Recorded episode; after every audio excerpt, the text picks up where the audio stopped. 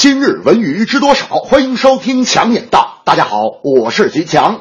作为口碑综艺，拜托了冰箱的姊妹篇，拜托了衣橱以脱口秀为内容，同时拓展节目定位，着手公益。开播前就打出了公益先行的鲜明思路。线上通过腾讯公益的平台开展公益捐赠，为山区孩子购置冬衣；线下通过爱心衣橱，在北京各大社区的捐衣箱和异地免费寄赠的服务，倡导粉丝们行动起来做公益。拜托了衣橱为网络综艺探索着新的发展方向，引发网友热烈讨论。如今，网络综艺以势如破竹之势疯狂成长，但大多数网综只停留在传播快乐的层面，并没有更多的体现社会价值。而拜托了衣橱主动承担起了传播公益的社会责任，做出了一次跨界创新，展现了综艺节目的人文情怀，让网络综艺同时具有娱乐性和教育性。期待节目能为观众带来双重温暖，给山区儿童带来一个不太冷的冬天。节目正可谓关注社会热点，内容引发共鸣。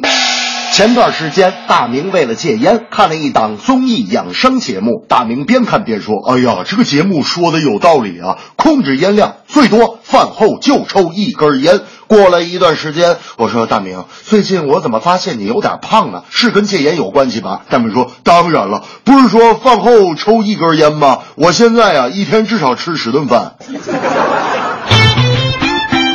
中国足协联手恒大斥巨资请来了名帅里皮执教，虽然工作还没有完全展开，但足协彻底放权后，球迷还是看到了国足行政工作上的点滴变化。比方说，原恒大经理康兵出任国足副领队，这在里皮入主国足之后，看似并不起眼的变化，其实他很可能是撬动国足原来顽疾之体系中的第一道破坝缝隙。要知道，之前高洪波旗下的国足最有。管理权的并不是高洪波本人，而是国足领队郭炳炎。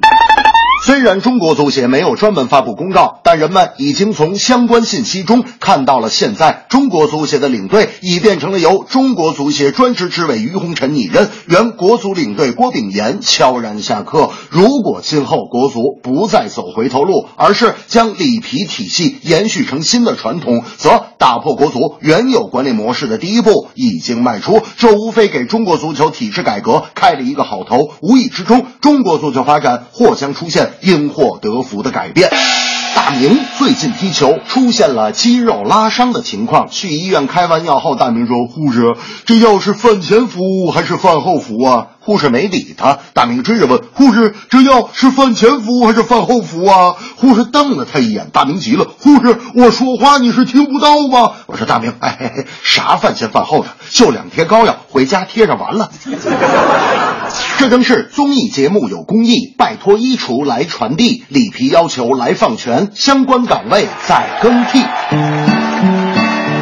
拜托衣橱受关注，立足公益的节目，传递温暖为社会造福。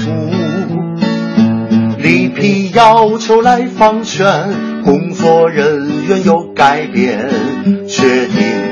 球员人春来训练。